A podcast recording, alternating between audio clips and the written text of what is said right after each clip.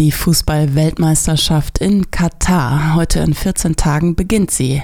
Viele Organisationen rufen jedoch zum Boykott auf, denn Katar steht massiv in der Kritik wegen Verletzungen der Menschenrechte. Gerade der Fußball aber hat eine Vorbildfunktion, sagt der Fußballtrainer Nico Schneck. Aufstieg im Fußball und Glaube, das hat für den Sportler eine entscheidende Gemeinsamkeit.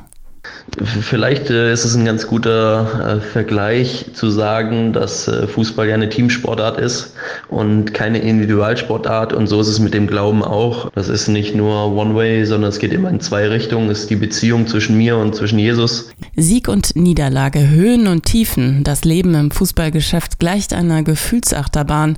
Sowohl bei den Männern als auch bei den Frauen. Nico Schneck war daher auf der Suche nach etwas, was ihm Halt gibt, ganz abseits von Erfolgen rund um den Ball. Diesen Halt hat er in einer intensiven Beziehung zu Gott gefunden. Der Glaube ist für mich auf jeden Fall im Mittelpunkt meines Lebens. Das ist das, was mir Kraft gibt und auch in schwierigen Situationen immer wieder Halt gibt, vor allem sowohl privat als auch im Job.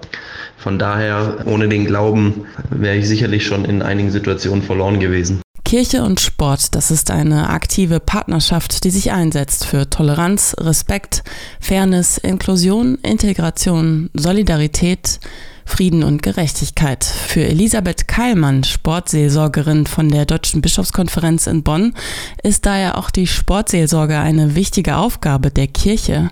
Sie setzt sich für die Würde des Menschen ein. Der Sport ist ein Bereich des Lebens und äh, ist äh, von daher genauso wichtig für die Seelsorge wie andere Bereiche. Sportseelsorge ist das ganzheitliche Menschenbild. Also es geht um die Fragen von Freude, Gemeinschaft, Gelingen, Grenzen, Sieg und Niederlage.